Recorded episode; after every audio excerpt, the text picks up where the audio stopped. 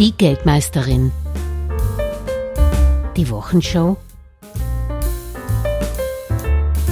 mit Julia Kistner. Warum ich aktuell weder in Bitcoin noch in Autowerte investiere. Worüber man diese Woche spricht.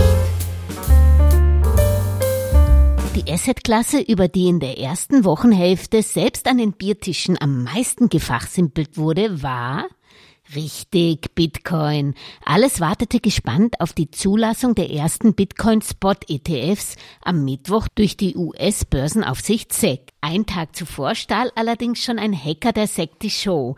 Im gehackten X-Konto der SEC wurde bereits verkündet, dass Bitcoin-ETFs zugelassen wurden. Das Kryptoasset schoss zeitweise auf 48 US-Dollar in die Höhe, bis der SEC-Chef Gary Gensler postwendend dementierte, dass die Meldung von der SEC stammt und der Kurs wieder auf 45.400 Dollar absackte. Nichtsdestotrotz, Mittwoch wurde genehmigt. Bitcoin Spot ETFs sind ab sofort handelbar. Als erste am Start mit Produkten sind BlackRock, Fidelity, Invesco, FunEgg, ARK Investment und 21 Shares und es werden noch viele, viele Investmentfirmen folgen. Wenn ihr mich persönlich fragt, würde ich mich jetzt trotzdem nicht Hals über Kopf auf so ein Investment stürzen. Zum einen sollte ich erst einmal wissen, in was ich genau investiere. Also, Bitcoin Spot ETFs sind Fonds, die auf den aktuellen Bitcoin-Preisen beruhen. Aber auf was beruhen eigentlich die aktuellen Bitcoin-Preise? Außer auf die Spekulation auf und auf das Anlegervertrauen in ein verpacktes Nichts? Ich kann da keinen inneren Wert bei einem Investment erkennen, das so stark schwankt. Das tut Bargeld von soliden Volkswirtschaften derzeit nicht und ich halte ja auch nur so viel Cash, um ein Jahr über die Runden zu kommen und das ist viel zu konservativ gedacht, das weiß ich. Aber zurück zu Bitcoin-ETFs. Warum sollte ich mir den kaufen, statt spesengünstiger direkt in Bitcoins zu investieren? Weil das Handling leichter ist als bei Direktinvestments in Bitcoin, wo ich mich selbst um die Verwahrung der Bitcoins in einem Wallet kümmern muss, wenn es der Broker nicht für mich tut. Zudem sind die Bitcoins weg, wenn ich persönlich den Zugangscode verschmeiße, also auch ein Risiko. Ich gebe zu, ich selbst habe geringfügig Spielgeld in Bitcoin und Ethereum, aber nur um den Markt aktiv zu verfolgen, nicht weil ich an Krypto glaube. Wenn ich in Bitcoin-ETFs investieren wollte, was ich nicht möchte, würde ich dies aber nicht sofort tun, denn die Fondsanbieter haben den Bitcoin-Preis zuletzt selbst damit in die Höhe getrieben und tun dies noch immer, indem sie sich für die Emission ihrer Produkte mit diesen Kryptoassets noch vermeintlich günstig eindecken. Auch ist der Hype und der Preis immer bei Handelsstart besonders hoch. Das kann man auch bei Aktienneuemissionen sehen und es muss sich erst ein Preis einpendeln. Für einen weiteren Bitcoin-Anstieg spricht allerdings, dass sich jetzt auch große institutionelle Anleger wie Pensionskassen oder Family Offices und große Vermögensverwalter mit geregelten Bitcoin-ETFs eindecken können. Auch könnte am 23. April 2024 eine künstliche Verknappung des Bitcoin-Angebots, das alle vier Jahre stattfindet, wieder den Kurs in die Höhe pushen. Man nennt das Halving. Meiner bekommen weniger Bitcoins zugeteilt und somit kommen weniger in den Umlauf. Waren es anfangs 50 pro Block, werden es nach dem vierten Halving nur mehr 3,125 Bitcoin sein. Und im Jahr 2140 dürfte nach dieser Rechnung dann die letzte der 21 Millionen Einheiten von nichts geschürft sein. Was allerdings mit Bitcoin-ETFs schon passiert ist, dass das Argument, ein dezentrales Asset haben zu wollen, wegfällt. Die Mafia investiert bestimmt nicht in Bitcoin-ETFs. Worüber man noch spricht. Fat Cats. Geldsäcke ist die unschöne deutsche Übersetzung von Fat Cats, über die diese Woche auch sehr viel gesprochen wurde. Denn am Montag, den 8.1., war es denn auch in Österreich soweit. Man erzürnte sich auch in der Alpenrepublik über den Fat Cat Day, an dem ein CEO des Landes im Schnitt schon so viel verdient hat wie ein durchschnittlicher Arbeitnehmer im ganzen Jahr.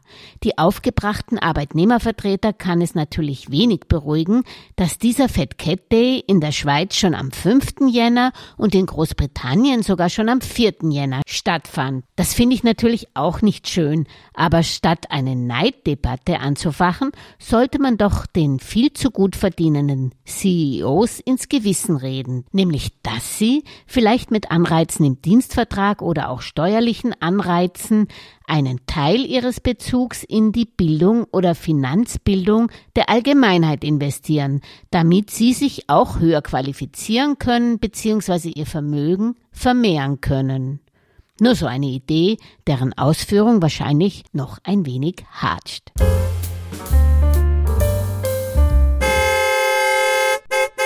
Worauf ich derzeit nicht unbedingt setze, sind Autoaktien.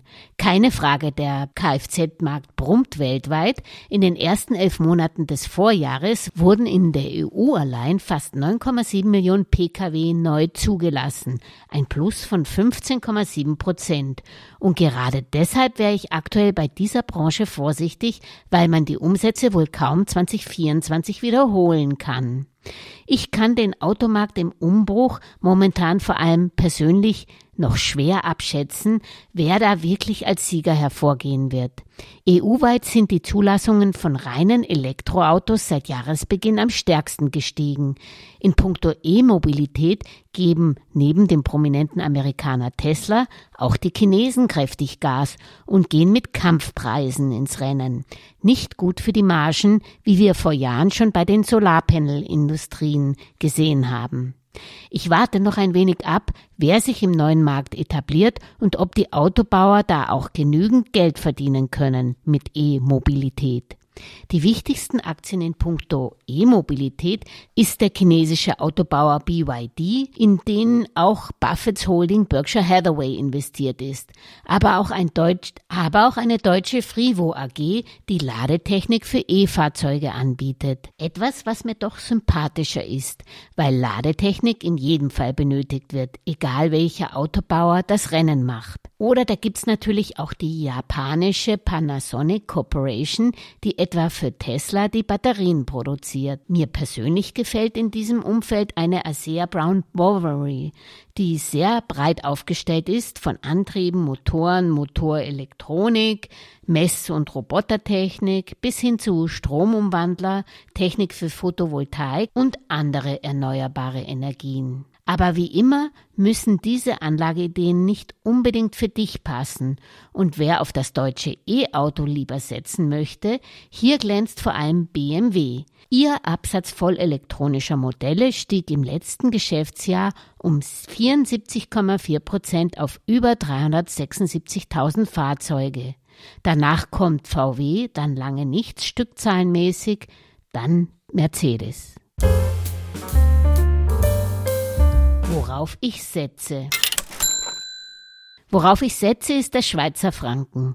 Der hat in den letzten drei Monaten um 2,6 Prozent gegenüber dem Euro zugelegt, im letzten Jahr sogar 6,9 Prozent und in den letzten drei Jahren um 13,8 Prozent. Inzwischen ist ein Franken deutlich mehr wert als ein Euro. Für einen Euro muss man nur mehr 93 Räppli betrappen. Dass der Schweizer Franken so stark ist, ist nicht nur der aktuell geopolitisch hohen Unsicherheit geschuldet, wo man gerne in sichere Häfen wie den Schweizer Franken flüchtet, es ist unter anderem die hohe Wettbewerbsfähigkeit der Schweizer trotz starken Schweizer Franken und die vor allem sehr niedrige Inflationsrate in der Schweiz von 1,4 Prozent. Wenig zu lachen haben die Schweizer Franken Kreditnehmer, die immer noch nicht auf Euro umgestellt haben und deren Schuld sich entsprechend des gewaltigen Währungsanstieges erhöht. In Österreich sind nach wie vor Kredite in der Höhe von 8 Milliarden Euro ausständig. Ich hoffe, ihr habt diese Woche doch mehr zu lachen, so dass wir uns freudig am Sonntag bei der neuen Podcast-Folge der Geldmeisterin, das Experteninterview, wiederhören. Eure Julia Kistner. Alles Gesagte ist nur die persönliche Meinung von Julia Kistner und daher keine Anlageempfehlung und keine Rechts- und Steuerberatung. Für Verluste, die aufgrund von getroffenen Aussagen entstehen, übernimmt die Autorin Julia Kistner keine Haftung.